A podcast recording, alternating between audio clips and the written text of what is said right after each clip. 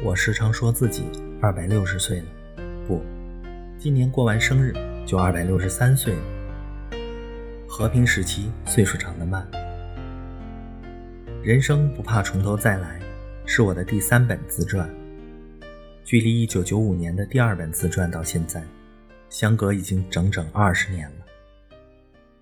二十年的时间，在我身上发生了多少事情，经历了多少危机。拥抱过多少辉煌，燃烧了多少分分秒秒再也不复返的生命。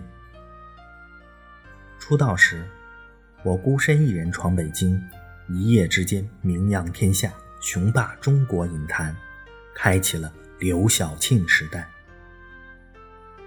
后来，同代演员们纷纷出国，我感叹：无敌最寂寞。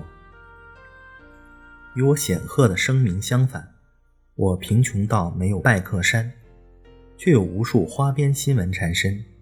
离婚了，和记者吵架了，打观众了，卖奖杯了，一切都在电影明星的头衔下呈几何级数膨胀。我干脆宣布息影，下海从商，翻云覆雨，搅得惊涛骇浪，风头无两，被誉为第一老板。一段时间，我的外号叫大猫，就是扑克牌里的大王。一段时间，我被称为大腕的摇篮。相当长的一段时间，中国电影被称为我的时代。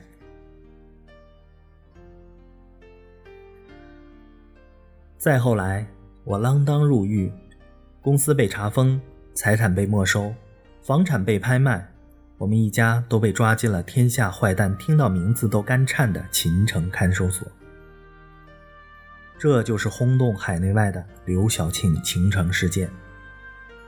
我被捕前夕，看报纸上用头条大版写标题：“一栋大厦的坍塌。”我用高墙里四百二十二天反省人生，想到当初在我的第一本自传《我的路》中，我写下：“做人难。”做女人难，做名女人更难，做单身的名女人难乎其难的句子。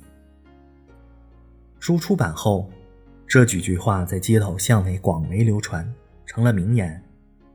我现在看来，那时的承受力太低了。虽然我声称卢梭的忏悔录都不如我的路那么坦白，但我受到挫折，连浪花都谈不上，简直就是细微的涟漪。便发出小女人的哀叹，竟然还写出一本书，在里面使劲的叫唤难，甚至还说写完我的路，辩解清楚一切就去自杀。当时遭遇跟后来的经受，怎能可以相比？盘点我的人生，想到了太多，失去了也太多，但如今我已笑谈往事，不叫痛，并不等于不痛。或许是痛到极致，反而不觉得痛了。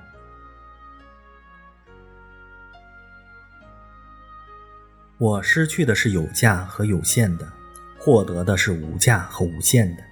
从内心深处，我感谢经历的这一切。人生不怕从头再来，咸鱼翻身，浴火重生。我已蜕变成大女人，伟大的女人。伟大的女人是水一样的女人。你在高处，我便退去，让你独自闪耀光芒；但如果你在低谷，我便涌来，温柔的围绕你，拥抱你，给你温暖。过去我不懂这个道理，凭着白手起家、少年得志的心狂，总感觉风流人物得看今朝，南墙上撞得头破血流，终于撞到秦城去了。但我没有趴下，从亿万富姐到千万富婆，连从零开始的资本都没有，可活着的每一天都是赚来的。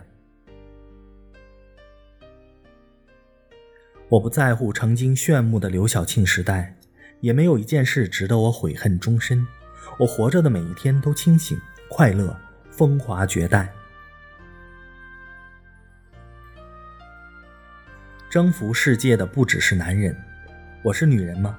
当然，无论面貌、身材、心理、情感，从内到外，我都是纯粹的女人，绝对是异性恋，喜欢男人。我的个性里，除了女性的温柔情怀、无私奉献外，一直有男儿的严谨理性思维，有驰骋疆场的气度力度，有铁的手腕及果断刚毅，而且我坚韧不拔，生命力强，野火烧不尽，春风吹又生，是昆仑山上的一棵草。可是。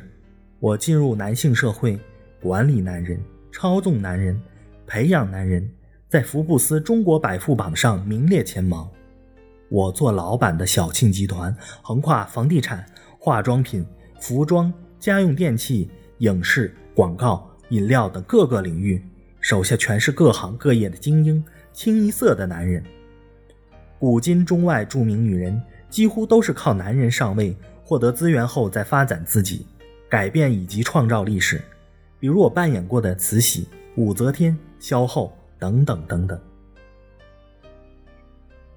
可是我，从音乐学院附中学生到普通农民、工人、士兵、电影明星、商界老板，直接趟过男人河，不靠男人，全是个人奋斗，并且慧眼识金。发现他们，给他们发挥的平台，推广他们，成就他们，就像助推器将火箭送上外太空，从此不沾他们一点星光。